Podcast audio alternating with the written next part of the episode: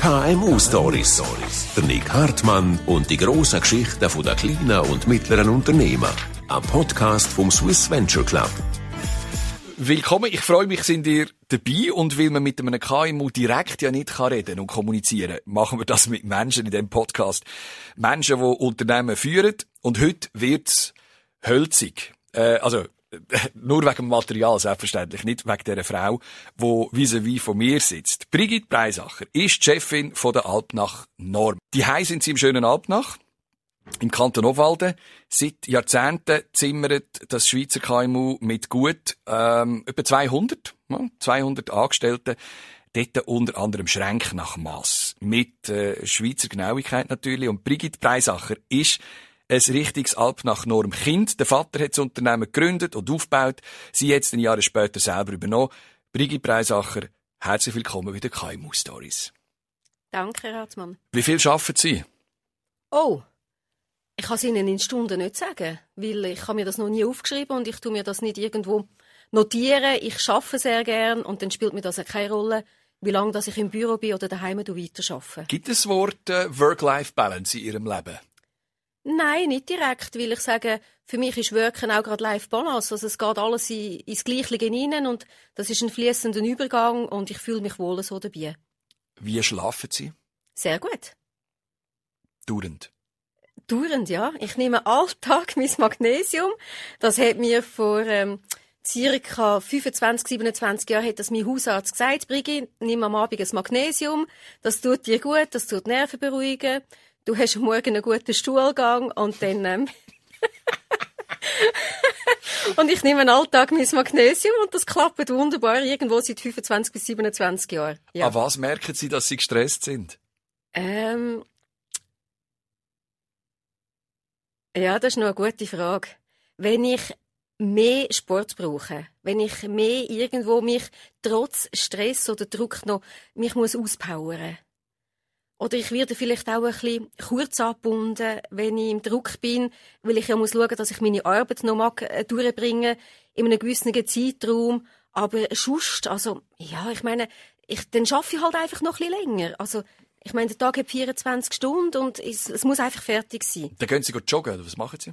Ich liebe Wasser. Ich tue Wasser joggen, ich tue Stand-up paddeln oder Yoga, also einfach irgendein einfach bewegen. Schaffen Sie denn dort wieder, währenddem dass Sie rennen oder, oder sich im, im Wasser bewegen? Äh, nein, denken Sie an nein, etwas? da denke ich effektiv, das ist für mich so, gerade wenn ich auch Stand-up paddle und ähm, die Saison fährt jetzt an, wobei auch im Winter gar nicht Stand-up paddeln. Dann ziehe ich einfach den richtigen, schönen, warmen Anzug an. Wobei ähm, die Leute sagen damals, du bist ja wahnsinnig. Aber es ist so etwas Schönes, wenn du auf dem Wasser bist und es ist so friedlich, so herrlich. Und das ist für mich so wie ein Abschalten. Also da denke ich wirklich nichts. Da, da, da tust du so in die Weite raus paddeln. Du bist mit dir so eins, alleine. Und nein, da denke ich nichts. Wenn wir schnell ein bisschen über Corona reden. Ja. Wie erleben Sie die Krise? Für mich, für mich privat äh, gut. Also ich muss so sagen, ich selber und meine ganze Familie, meine Liebsten, wir sind bis zum heutigen Datum schadlos durch die Krise gekommen. Also es ist niemand krank gewesen. Und ich merke einfach für mich persönlich, ich habe mehr Zeit für mich. Durch das, dass natürlich die ganzen Anlässe weggefallen sind, habe ich äh, Zeit für mich am Abend, entweder ähm, äh, mit meinem Partner, mit meinen Eltern, mit meiner Familie oder für Sport zu machen. Und das ist für mich noch ganz eine schöne Situation. Und auch geschäftlich, sage ich jetzt mal, haben wir wirklich äh, gut. Wir sind mit einem, nicht nur mit einem blauen Auge davor gekommen, sondern wir sind sehr gut davor gekommen. Wir haben zwar wohl eine Krise gehabt, wo der erste Lockdown war, sind wir also auch in Kurzarbeit hineingefallen. Aber dann vom Sommer weg ist das ab wie eine Rakete. Bleiben Sie zu Hause vom Bundesrat. Das hat uns wirklich geholfen, dass wir volle Auftragsbücher haben. Was heisst, die Leute bauen ihre Küchen um? Die bauen ihre Küchen um oder tun, wenn ein Kind auszieht, gibt es eine frische Ankleide anstelle ein Kinderzimmer und so weiter. Also wir haben wirklich, und da bin ich so, so dankbar und auch froh darüber, dass wir so eine gute Auftragslage haben. Wie begegnen Sie den Skeptikerinnen und den Skeptikern in Sachen Corona, gerade auch im Unternehmen? Und die gibt es, nehme ich mal an. Ja, ich sage jetzt einmal, ich bin auch kritisch äh, dagegen. Ich meine, es ist ein Virus. Wir haben schon immer Viren, haben wir ja gehabt. Ich meine, und es wird auch immer Viren geben. und ich persönlich habe einfach die Einstellung, je besser, dass ich mit dem kann zusammenleben kann, umso besser geht's mir. Ich kann da nicht ausrotten, das, das bin ich überzogen. Äh, natürlich versucht man jetzt das natürlich mit diesen Impfungen und so weiter. Aber ich glaube, je besser, dass man sich mit einer Situation anfreundet, umso besser kommst du durch das Ganze durch. Kritiker, wir haben in der Unternehmung, aber wir haben, ich habe es ganz klar durchgezogen, halt mit Maskenpflicht, mit den ganzen Hygienevorschriften und so weiter. Da hat es keine Bier gegeben, weil wir haben auch Menschen oder Mitarbeiter unter uns, die vielleicht eher ängstlich sind. Mhm. Und ich meine, die, man, man muss ja alle zusammen schützen. Ihr Vater hat äh, Alp nach Norm 1966 gegründet. Der deutsche Einwanderer ist in den Kanton Obwalden gekommen. Ich habe mir das so vorgestellt, wie das damals hätte können zu und her gegangen sein. Ähm, wie ist die Idee damals angekommen? So klischeemässig, Obwalden, katholisch, konservativ, irgendeinem Ort, mit im Kern von der Schweiz und da kommt der Deutsche er hat mir oder uns Kind hat er gesagt, er sei sehr positiv aufgenommen worden in Wielen. Ich meine, Wielen ist ja dann noch ein, bisschen ein, äh, kleines, äh, so ein kleines äh, Käffli, wobei ein wunderschönes mhm. Käffli eben am Sarnersee. Militär gewesen. Ah, sehr ja. gut, ja. Nein, es ist ein ganz schöner Ort. Aber er hat mir gesagt, er hat sich halt einfach ähm, integriert und angepasst und ich glaube, das ist immer das Beste, wenn du das halt dann machst und mal schaust, wie machen es die anderen. Und er hat sich dort dann können aufschaffen und so hat sein Werdegang ist so entstanden, hier in der Schweiz. Aber warum ist er denn genau dorthin? Er hat ein Inserat in der deutschen Zeitung gelesen, dass die Möbelfabrik Leubli Mitarbeiter, Schreiner sucht. Und äh, durch das hat er gedacht, ja, jetzt habe ich meine Ausbildung abgeschlossen und ich mache jetzt so quasi meine Wanderzeit, Wanderjahre und so ist er in die Schweiz gekommen. Sie sind aufgewachsen mit äh, sechs Geschwistern, Sie sind die zweitjüngste Tochter. Wie haben Sie Kindheit erlebt? Wunderschöne Kindheit. Wir sind sechs Mädchen, ein Bub. Ähm, wir haben es ganz schön miteinander. Wir haben auch heute noch immer ein sehr intensives Familienleben mit den Eltern zusammen. Ist ja auch ein riesengroßes Geschenk, dass wir unsere Eltern noch haben. Mit 88 ist Mami und der Babi mit 85. Beide noch gesund, beide auch geistig topfit. Und und wir haben natürlich einen Haufen angestellt als Kind. Ich meine, mit sieben Kindern, da geht einiges ab äh, daheim. Aber wir haben wirklich eine schöne Kindheit gehabt, eine strenge Kindheit aber auch. Jedes Kind hat sein Ämtli gehabt. Und, ähm, aber es ist wirklich, also ich, ich erinnere mich sehr gern zurück. Und was für eine Rolle haben Sie gespielt äh, unter der Mannschaft mit sieben Kindern und, und zwei Erwachsenen? Also mit einer gewissen Dominanz, sage ich jetzt einmal. Und obwohl ich die zweitjüngste bin, ähm, habe ich natürlich einmal so ein bisschen den Klon gespielt oder ähm, bin aber sehr ängstlich gewesen. Ich mag mich noch erinnern, wir haben ein Boot gehabt und wir sind damals so Freitag bis Sonntag sind wir auf Kehrseite, weil wir dort einen grossen Zeltplatz hatten und dort haben wir damals uns ein Wochenende verbracht und wenn es so gewindet hat, habe ich immer so ein Windeli um den Kopf herum gehabt, weil ich immer so ein bisschen Schiss hatte vor dem Wind und da das Windeli so um den Kopf herum gebunden habe, dass ich ja geschützt bin, dass mir da nicht irgendwo ein Hörli da irgendwo im Gesicht umeinander anblasen. Ja, das war eine wunderschöne Zeit und ich ähm, wohne ja jetzt auch dort. Mhm. Wann war klar, dass Sie das Unternehmen mal übernehmen? Ah, sehr früh. Ich habe den Babi als kleines Kind habe ich äh, immer begleitet in die Firma. Ich ähm, habe natürlich als kleiner Knopf, drei, vier, fünfjährig oder so, habe ich natürlich auch nicht irgendetwas ja können. Aber wenn ich nur schon können Büroklammern sortieren oder eben auf sein Sessel, das ist so ein schwarzer Ledersessel mit Armlehnen, mit einem hohen Rücken. Und wenn ich da in diesen Sessel gesessen bin, dann bin ich mir natürlich schon als kleines Kind vorgekommen, ich bin Chef. Und der Sessel, den habe ich geliebt. Also für mich hat es immer nur die Alp nach Nürnberg gegeben. Also der Vater ein Vorbild? Sehr, sehr. In der Art oder vor allem die Funktion, die er hatte? Nein, beides. Einerseits natürlich Art. Ich meine, er ist mit 100 D-Mark in die Schweiz gekommen, hat so ein Gebilde aufgebaut, also ich sage so eine, so eine starke äh, Unternehmung, Unternehmensgruppe, hat auch noch ein, äh, ein grosses Hobby mit Bauen und so weiter, also hat viel bewegt in Obwalden, in der Zentralschweiz. Einerseits natürlich die Funktion, aber auch seine Art. Trotz allem ist er sehr stark auf dem Boden geblieben. Als Kind hätte er für Essen gehen, gehen betteln. Ich meine, wir haben ja nie müssen gehen betteln für Essen. Ich meine, bei uns war immer der Tisch voll. Gewesen. Die Mami war ja für uns Kind immer daheim. Gewesen. Sie hat ja für uns geschaut. Und halt einfach die, die, das Bodenständige, die Werte, die er halt einfach lebt und auch heute noch lebt und wo ich halt auch von ihm übernommen habe, das hat mich natürlich schon immer sehr stark fasziniert. Ich wollte gerade fragen, was, was spielt denn der Papa heute noch für eine Rolle?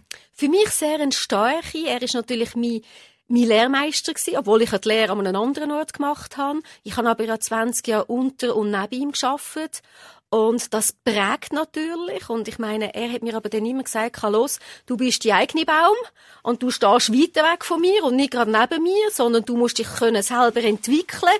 Du musst selber können da deine Baumkrone selber, die muss können wachsen, aber die kann nur wachsen, wenn du zwar in meiner Nähe bist, aber nicht unter mir, sondern dass du groß und stark wirst, brauchst du Raum und Platz. Und er hat mir den Raum und Platz hat er mir immer gegeben. Ich mag mich erinnern, am ersten Tag, wo ich angefangen habe, im 87, hat er gesagt, Brigitte, du bist da meine Mitarbeitende und ich meine Tochter. Und wenn ich es ähm, gut gemacht habe, habe ich ihn gehört und wenn ich ein, ein, ein Seich gemacht habe, habe ich einen ZS kassiert. Also da hat er äh, keinen Unterschied gemacht, ob Mitarbeiter oder Tochter, egal was. Er hat mich immer gefördert, gefordert. Er hat mich immer ins Wasser gerührt. Darum ist wahrscheinlich auch Wasser mein Lieblingselement. Dann habe ich immer die Welle gehabt, entweder kämpfen und, und schwimmen und probieren. Ja, oder halt das Gegenteil. Aber ich, ich habe ja auch den Drang gehabt. Ich habe natürlich auch von dem Wissen, habe ich auch immer profitieren und er hat mir aber einfach, und das ist schön, er hat mir immer den Freiraum gelassen. Im 2008, als ich dann die ganze Unternehmensgruppe ihm abgekauft habe, auch im Zuge der Nachfolgeregelung, habe ich gesagt, ich mache das sehr gern. Ich mache das aber zu 100 Prozent alleine. Ich habe meine Geschwister nicht in der Unternehmensgruppe drin. Ähm, hat er auch gesagt, los, ich rede dir nicht drin rein. Das ist dein Betrieb, das ist dein Laden ähm, schau du zu deinem Geschäft, ich habe meins, du redest mir nicht drin und ich rede dir nicht drin Und das funktioniert bis heute, weil er ist heute noch jeden Tag mit 85, ist er noch im Unternehmen, halt mit seinen Hobbys, die er noch hat. Und wir lassen uns wirklich unseren Freiraum und das funktioniert wunderbar wenn ich irgendetwas diskutieren mit ihm, es geht vor allen Dingen gerade so um Investitionen und so weiter, weil alles, was operative Tätigkeit ist, da habe ich ja schon meine Leute, da tue ich mit ihm gar nicht, oder ich erzähle ihm vielleicht eine Episoden oder irgend so etwas. Aber da ist er mir vielleicht eher noch so als Mentor, mhm. sage ich jetzt mal, zur Seite.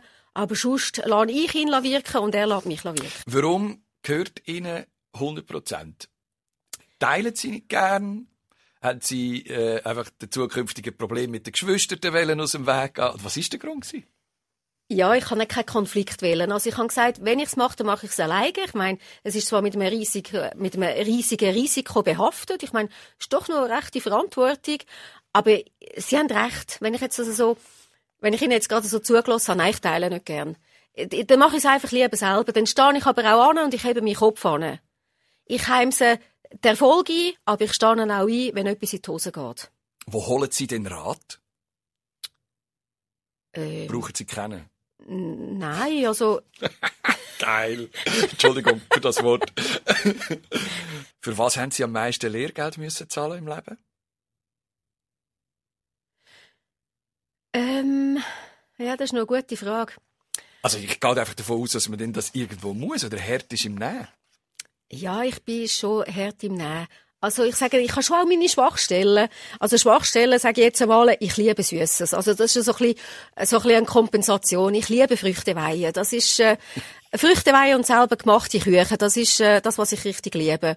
Und äh, was ich natürlich schon auch habe, ich habe schon auch ein bisschen meine Pressschelle gehabt, jetzt halt in meinen vergangenen Jahren und so weiter. Aber ähm, Holzanlängen, es ist bis jetzt alles immer wieder ähm, tiptop, ist das abgelaufen. Ich habe immer wieder gute Bescheid gehabt das sind für mich, glaube ich, immer so ein bisschen Bremsmomente. Also, wo der immer wieder sagt, du Brigitte, solltest, glaubst wieder ein bisschen weniger oder ein bisschen mit weniger. Also Sie kommen gerade von einer, von einer Operation? Ja, ich komme gerade von einer Operation. Und, ähm, aber es ist auch dort gut gegangen. Es ist etwas ganz Spezielles, was ich da in der Lunge drin hatte, was es sehr selten gibt. Endometriose in der Lunge. Also, der hat mich eigentlich mit grossen Augen angeschaut. Wie die dort raufkommt, weiss ich auch nicht so genau. Aber ja, ich meine, es ist jetzt wieder alles zusammen gut gegangen und jetzt vor, vor zwei Tagen habe ich die Heft rausgenommen, aber es ist okay, es macht nur ein bisschen weh, aber der Arzt hat gesagt, ja, nehmen Sie noch Schmerzmittel? Und habe gesagt, nein, ich nehme keine mehr, das ist für mich meine natürliche Bremse. Also, alle Sachen, die Sie im Leben erlebt haben, ich komme jetzt gerade auch noch auf, auf ein anderes Erlebnis, 2004, der 26. Dezember, der Tsunami in Thailand. Würden Sie sagen, das hat sie auch wahrscheinlich ein bisschen fatalistischer gemacht. Wenn man das alles überlebt, dann kann einem ein Business, ein Geschäft eigentlich nicht zu Boden bringen. Nein, nein, das bringt einem nicht zu Boden, weil ich sage mal gerade, dass das Schaffen und so weiter, das ist ja auch bei mir mit Freude und Spaß verbunden.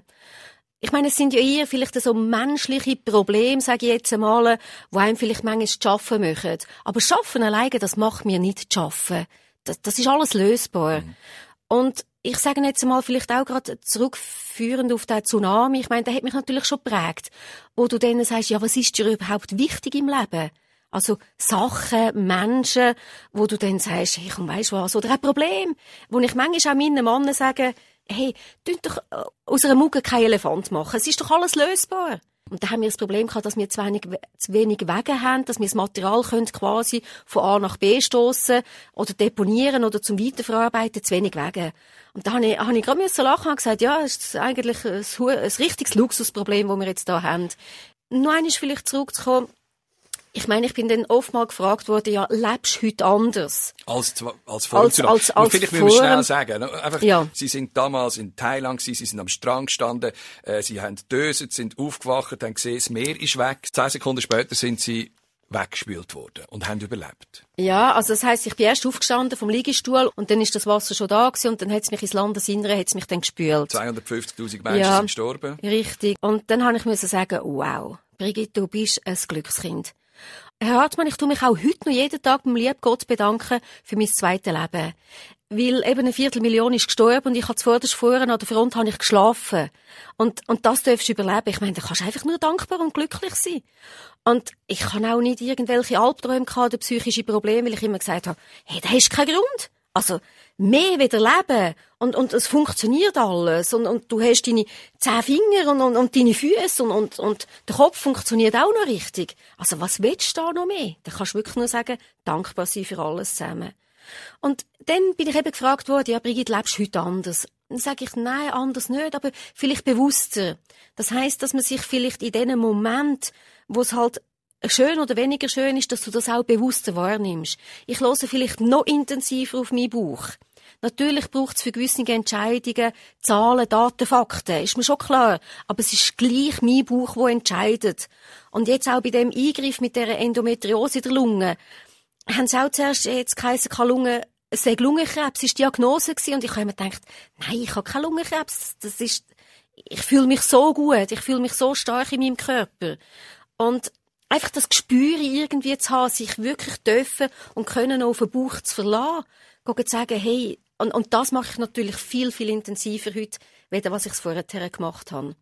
Wie zeigt sich jetzt die, die Erfahrung im Umgang mit anderen Mitarbeitenden bei Ihnen, bei Ihnen im Geschäft? Sind Sie ähm, jemand, wo, wo lang zulässt und Tipps gibt? Oder sind Sie einfach die, die das ausstrahlt, yeah, ich bin Gewinnerin, ich bin ein Glückskind? Klar, ich sage jetzt, ich gewinne ja nicht immer. Ich habe auch Situationen, wo ich natürlich verliere. Aber ich bin überzeugt, dass ich natürlich mit meiner Wert, mit meiner Ausstrahlung, mit meiner Präsenz meine Mitarbeiter schon kann positiv motivieren und mit meinem Feuer sie kann anzünden und auch schauen, dass das Feuer natürlich auch anzünden bleibt. Also ich sage gerade jetzt in der Situation, wo wir so viel Arbeit haben, dass ich natürlich sage, hey, wow, das ist ja das ist ein Hammer. Das ist genial. Ich meine, andere hocken daheim. Ich habe gesagt, letztes Jahr um die Zeit sind da zwei, drei Tage sind daheim gehockt, haben wir zu wenig Arbeit gehabt. Hey Mann, was wollen wir noch mehr? Jetzt können wir so richtig aus dem Vollen raus schöpfen, schöpfen und Tag und Nacht arbeiten. Natürlich, es ist auch hart, ich weiß es. Aber, aber ich versuche und ich bin näher bei meinen Mitarbeitenden dran, ähm, und nicht einfach, ich sitze im Büro und schotte mich ab, sondern ich gehe raus in die Produktion, ich rede mit diesen Leuten, mit meinen Mitarbeitenden, weil das ist mir wichtig. Mhm. Und ich will sie anstecken mit meinem Feuer. Mhm. Ist das Wort Männerdomäne etwas, was Sie gerne hören?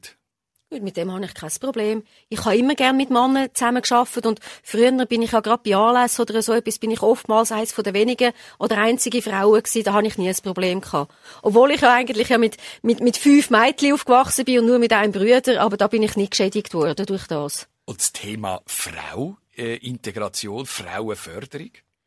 Ist das bei Ihnen etwas, wo Sie sagen, jawohl, da mache ich jetzt auch mit, das ist etwas, wo man, wo man zwingend muss, Mitarbeiter und Mitarbeiterinnen? Wie, wie gehen Sie mit so solchen Themen um?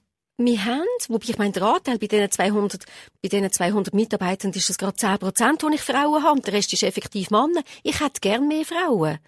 Und, aber ich sage jetzt einmal, ich setze aber nicht auf Frauenquote. Das finde ich, äh, das finde ich so ein Zeichen. Sorry, der Ausdruck. Ich sage immer, die fähigen Leute müssen doch diesen Job machen. Wo die Fähigkeit, wo es Können und das Wollen haben und Spass auch noch dabei haben. Die müssen doch das machen. Und nicht, weil das jetzt irgendwie heisst, ja, jetzt brauchen wir eine Frauenquote. Natürlich ist bei mir das natürlich super abdeckt. Ich bin 100% Frauenquote. Das ist perfekt. Aber ich sage jetzt einmal, bei uns in der Geschäftsleitung habe ich ja auch wieder meine Männer vis-à-vis. Und, und der Austausch, das ist noch sehr spannend, Mann und Frau. Ich meine, ich habe doch eine andere Denkweise, ich fühle anders, ich habe eine andere Ansicht. Und wenn ich doch das dann kann kombinieren mit dieser Männerdomäne, mit, mit dem Männerdenken, dann ist ja das perfekt. Sehen Sie sich als Vorbild? Ja. Inwiefern? Ich führe sehr stark durch Vorleben. Ich kann nur so viel von meinen Mitarbeitern verlangen, was ich selber im Stand zu machen. Ich kann Ihnen nicht sagen, ihr müsst von morgen am, am 5 bis am Abend am 8 Uhr arbeiten. Und selber komme ich aber am 10 und ich verreise am 2. Das geht nicht. Also ich bin da. Dort, wo wir zum Beispiel Kurzarbeit hatten, habe ich Mitarbeitende geteilt. Die einen haben Montag, Dienstag, Mittwoch geschafft, die anderen Donnerstag, Freitag, Samstag. Ich habe Samstag zum einen Arbeitstag erklärt. Ich habe ihnen gesagt, die Frau braucht das Auto nicht, weil sie kann nicht zum Coiffeur und sie kann nicht gehen shoppen. Also ist Samstag ein Arbeitstag. Und ich bin am Samstag auch den ganzen Tag vor Ort gewesen. Ich habe halt einfach sechs Tage geschafft. Aber mir ist wichtig gewesen, ich bin präsent gewesen, ich bin ein Teil von ihnen gewesen und ich habe sie begleitet. Ich habe völlig vergessen, Ihnen am Anfang von dem Podcast zum Titel Woman of the Year zu gratulieren. Zu, gra zu gratulieren. Woman of the Year. Äh, ein Magazin, das heißt Women in Business, hat sie aus einer Liste von 100 äh, starken und, und superstarken Frauen äh, gewählt und sie sind das Nummer eins. Da sind ähm, Carolina Müller-Möhl dabei, Magdalena Martullo-Blocher und so weiter. All die Namen, wo man immer wieder in, in Verbindung bringt in der Schweiz mit Frauen in grossen, hohen, wichtigen Businessstellungen und Situationen. Sind Sie stolz auf so etwas? Ja, sicher. Also ich bin natürlich total total happy gewesen. Ich bin sowas von stolz gewesen. Ich bin fast platzt, als ich das gehört habe, dass ich gewonnen habe. Ich bin das erste Mal nominiert worden und das erste Mal auch gerade gewonnen. Was, was bringt einem so einen Titel? Ja, ich sage jetzt mal, ja, ich habe einen Haufen Gratulationswünsche natürlich bekommen und alles zusammen. Aber das eine Gratulieren ist das eine. Für mich ist eigentlich viel wichtiger gewesen, dass es mich bestärkt hat, dass ich vieles richtig gemacht habe in meinem mhm. Leben, dass ich auf dem richtigen Weg bin. Das ist eher für mich eigentlich gewesen als Bestätigung. Brigitte, hey, du hast zwar manchmal auch bosget und hast auch manchmal Seich entschieden. Ich tu sehr schnell entscheiden. Aber im Großen und Ganzen bist du auf dem richtigen Weg. Das war für mich eine Bereicherung gewesen. Gehört es heute ein bisschen dazu als CEO, dass man auch ähm, ein bisschen weit äh, eine Showkomponente mit spielen. Ein Auftritt, man muss sich auch präsentieren, man muss eine gewisse Celebrity fast schon leben. Nein, glaube ich nicht. Es ist halt vielleicht eine Frau in einer Männerdomäne ist das vielleicht noch ein bisschen anders. Weil ich natürlich irgendwo in einem Betrieb bin. Es ist ja nicht, ein, ich sage, eine Bank oder ein Treuhandunternehmen, wo ja sehr viele Frauen ja drin sind. Sondern äh, vielleicht halt einfach, man ist halt vielleicht da und dort so ein bisschen als Vorzeige Frau, Vorzeigeunternehmerin oder so etwas. Aber Herr Hartmann, wenn ich in Luzern bin und durch die Stadt kann durchlaufen und es kennt mich niemand, dann bin ich eigentlich riesig froh. Weil ich will einfach können sein, wie ich bin, bodenständig und mit meinen Werten, die ich tagtäglich lebe, dann pfeife ich eigentlich, sage ich jetzt einmal, und auf solche Sachen. Es ist wirklich für mich ein Bereicherung, zu sagen, yes! Juhui, ich es geschafft und ich, es, es bewirkt mich in meinem Arbeiten, dass ich so weiter, ja, mit, mit, mit Gas, sage ich jetzt mal, durchs Leben gegangen, aber einfach mit einer positiven Einstellung und sagen, ich mache das für mich, für meine Unternehmung und, und wir sind auf dem richtigen Weg. So kann ich auch Arbeitsplätze schaffen. Das ist mein, mein Credo. Nicht, dass ich da mit, mit Abendkleider und Zeug und Sachen, ich laufe am liebsten mit Jeans umeinander. Und sind wahrscheinlich in der Nähe von ihren Mitarbeitenden und in der Werkstatt und es muss ein bisschen nach Holz schmecken und am Schluss muss ein Schrank rauskommen. Äh, Holz, Holzpreis, ist das ein Problem im Moment für Sie? Ja, ist eins. Und zwar ähm, haben wir tatsächlich auch massive Preiserhöhungen, also nicht nur Holz. Also, ich meine, vor allen Dingen Sparplatten ist ein Büsser schmeckt nicht mehr ganz so nach Holz. Schade. Ähm, ja, aber es sind natürlich Sparplatten, aber wir merken natürlich Beschläge, Leim, Kanten, Sparplatten, das ist riesig, aber ich meine, wir haben zwei Sorgen. Einerseits sind es Preise und auf der anderen Seite die ganze Materialbeschaffung. Wir werden kontingentiert. Wir sind noch nie in unserer 55-jährigen äh, Unternehmensgeschichte sind, sind wir kontingentiert worden, dass geheizt hat, hat äh, wir kommen nur noch 200 äh, Platten über oder irgendwas, aber ich benötige 600 Platten. Also, ein völliger Wahnsinn, was im Moment abgeht. Noch noch nie da gewesen. Wie finden Sie immer wieder einen Weg oder wie können Sie den Spagat machen zwischen ähm, einem, einem Geschäftsziel Nummer eins in den heutigen Tagen, nämlich sparen und alles günstiger machen, und auf der anderen Seite gleich noch innovativ sein und, und Freude haben an neuen Produkten? Wir haben ja vor vier Jahren haben wir bei uns die Lean-Philosophie haben wir bei uns ja eingeführt. Also das heißt, wir haben Abläufe optimiert. Wir haben da wirklich sehr viel Anpassungen gemacht. Jeden Tag äh, sitzen wir mit dem Team, also stehen, sind Stehungen, nicht Sitzungen, stehen wir und das geht nur 15 Minuten. Aber in fünf Minuten weiß ich, was abgeht. Sind alle Leute da? Ähm, funktionieren alle Maschinen? Sie, mögen wir Termine einhalten? Wie sieht es aus mit, mit Fehlern und so weiter? In fünf Minuten weiß ich Bescheid. Durch das, dass wir natürlich unsere Prozesse optimiert haben, haben wir natürlich auch Sachen äh, können eliminieren, wo wir auch können sagen, wir sparen da Zeit und an Material. Das ist mal das eine. Das ist für uns etwas sehr Wichtiges gewesen. Auf der anderen Seite Innovationen, da tun wir natürlich halt sehr stark mit unseren Zulieferanten ja zusammenarbeiten. Ich meine, den Schrank kannst du nicht neu erfinden. Und ich sage jetzt mal, einen Schrank aus Karton machen, ist vielleicht auch nicht gerade das Optimale. Also, darum ist es so Innovation. Was ist schon eine Innovation? Ich meine, das ist... Das ist das, was alle wollen. Ich weiß es. Also, das Schönste ist natürlich, dass Oder ich einen Schrank daheim ja. habe, ähm, wo sich nach meiner Stimmung und vielleicht nur nach dem Wetter entsprechend mir Kleider rauslegen. Das wäre zum Beispiel eine Innovation.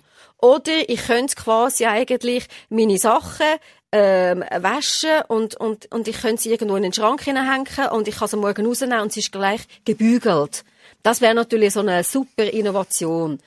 Ähm, ja, das gibt's natürlich nicht. Klar, bei der Küche sage ich jetzt einmal, da kann ich jetzt auch, habe ich eine Kamera im Kühlschrank drinnen und dann sehe ich, ja, wie viel Joghurt habe ich noch oder irgend so etwas. Oh, ich habe keinen Joghurt mehr. Aber das sind also, also nice to have. Das oder? ist richtig, aber ich, ich kann auch ohne das leben. Oder verlangen die Jungen, die Lernenden bei Ihnen im, im, im Geschäft? Kommen die mit so solchen Ideen? Nein, nein, kommen sie nicht. nicht Aber ich sage jetzt einmal, da, bei so, bei so lauter Sachen, irgendwie, vergisst man dann irgendwie auch das Denken. Also braucht es in Zukunft noch Hirnzellen? Das weiß ich nicht, aber bei den Lernenden, dürfen wir noch schnell bei denen bleiben? Mhm. Wie viel haben sie? Wir tun einen, tun wir im kaufmännischen Bereich tun wir ausbilden und mechanische Werkstatt haben wir für einen Polymechaniker auch ausgebildet. Aber durch das, dass natürlich halt die Maschinen immer digitaler und von der Technologie her sich verändern, können wir natürlich nicht mehr die gleiche Ausbildung bieten, auch im Bereich Polymechaniker. Aber wir tun uns natürlich sehr stark für die Lernenden einsetzen. Meine Eltern haben 2008 die Breisachenstiftung gegründet. Und da tun wir jedes Jahr zwischen 150 und 180.000 Franken tun wir an Lernende von Ober- und Nidwalden ausschütten, die dann für eine gute Note, für eine gute Lehrabschlussprüfung einen Geldbetrag bekommen, weil sie sich eben ja, dahinter geklemmt haben, weil sie gelernt haben, weil sie ein Ziel vor Augen haben und nicht gesagt haben, ja, Lehrjahre sind Herrenjahre, sondern wirklich gesagt haben, hey, aus dieser Lehrzeit mache ich etwas und die tun wir mit Geldpreisen honorieren. Wir haben unter anderem schon diverse Schweizer Meister und Weltmeister gehabt und so ein Weltmeister hat bis zu 10.000 Franken bekommen. Cool. Ja, und dort bin ich jetzt äh, Stiftungsratspräsidentin. Wenn Sie in die Zukunft schauen und äh, wenn Sie oh, an Ihre Nachfolge denken, das geht ja noch mindestens 40 Jahre. Danke für die Blumen. Aber jetzt, jetzt trotzdem, ähm, wo stehen Sie da? Mit Ihren Gedanken und den Ideen? Da stehe ich natürlich noch ziemlich am Anfang. Ich meine, ich bin da, also 40 Jahre geht's nicht mehr, aber ähm, es geht schon noch manches Jahr, bis ich dann wirklich mich da irgendwie zurücklehne und auf den Liegestuhl liege. Es ist ja so, ich habe jetzt gerade bei der Altnacht Küchen habe ich jetzt äh, einen Wechsel, da tut uns jetzt äh, der der, Geschäftsleiter, der seit erster Stunde dabei ist, wird uns auf Ende Jahr verlassen. Ich werde jetzt dort nachnehmen von meinem Bruder, der Stiefsohn, der Fabian, den ich dort nachnehme als Geschäftsleiter. Und mein Bruder hat noch einen zweiten Junior, der hat auch Schreiner gelernt. und ähm, dass das irgendwo halt innerhalb von der Familie früher oder später kann weitergelebt werden. Ich selber habe ja kein Kind. Mhm. Ich kann nie ein Kind wählen und es ist auch okay für mich. Ich kann mich wirklich äh, so voll und ganz meiner Berufung können widmen. Das stimmt total so für mich. Und ähm, aber wie gesagt, das, das sind wir also wirklich noch sehr am Anfang ich liebe meinen Job und, und solange ich Freude habe und, und das gerne mache und auch gute Gesundheit habe, werde ich das noch manches Jahr so durchführen. Das wünsche ich Ihnen von, von ganzem Herzen, vor allem das mit der Gesundheit. Das hat mir schon noch zu denken gegeben, was Sie alles, was Sie alles durchgemacht haben. Und haben Sie das Gefühl, es sei jetzt, es sei vorbei? Ja, ich habe ein ganz gutes Gefühl. Und ähm, Herr Hartmann, ich habe schon sehr viel Glück in meinem Leben. Ich bin ein Glückskind und ich wünsche mir natürlich, dass das Glück mir auch in Zukunft erhalten bleibt. Ich tue auch selber etwas dazu beitragen. Ähm, aber es braucht einfach immer noch ein, bisschen ein Quäntchen Glück im Leben. Ihr gehört die Alp nach Norm. Brigitte Preisacher ist bei uns in den KMU Stories Gast gewesen. Ich gehe schwer davon aus, dass sie heute noch ähm, in See gumpelt, wie sie das immer machen. nee. Ist es, nein, ist es, ist, doch zu grusig? Es ist, nein, grusig nicht, aber es ist, es ist hure kalt. aber sie gehen wirklich 365 Tage, wenn, nach Möglichkeit? Nein, ich kann äh, den Vorteil, dass ich hinten dran noch einen Pool habe. Ich kann switchen. All die CEOs, die müssen immer noch so Zeug machen. Und ich glaube, ich weiss jetzt auch warum. Weil, dass man, glaub, dass man sich einfach ein bisschen spürt, oder? Wenn, wenn man den Kopf manchmal einfach ein bisschen verliert im Business. Ja, und wissen Sie, im Wasser wird ich dreht. Sonst trage ich immer. Und darum liebe ich Wasser. KMU Stories. Der Nick Hartmann und die grossen Geschichten der kleinen und mittleren Unternehmen. Ein Podcast vom Swiss Venture Club.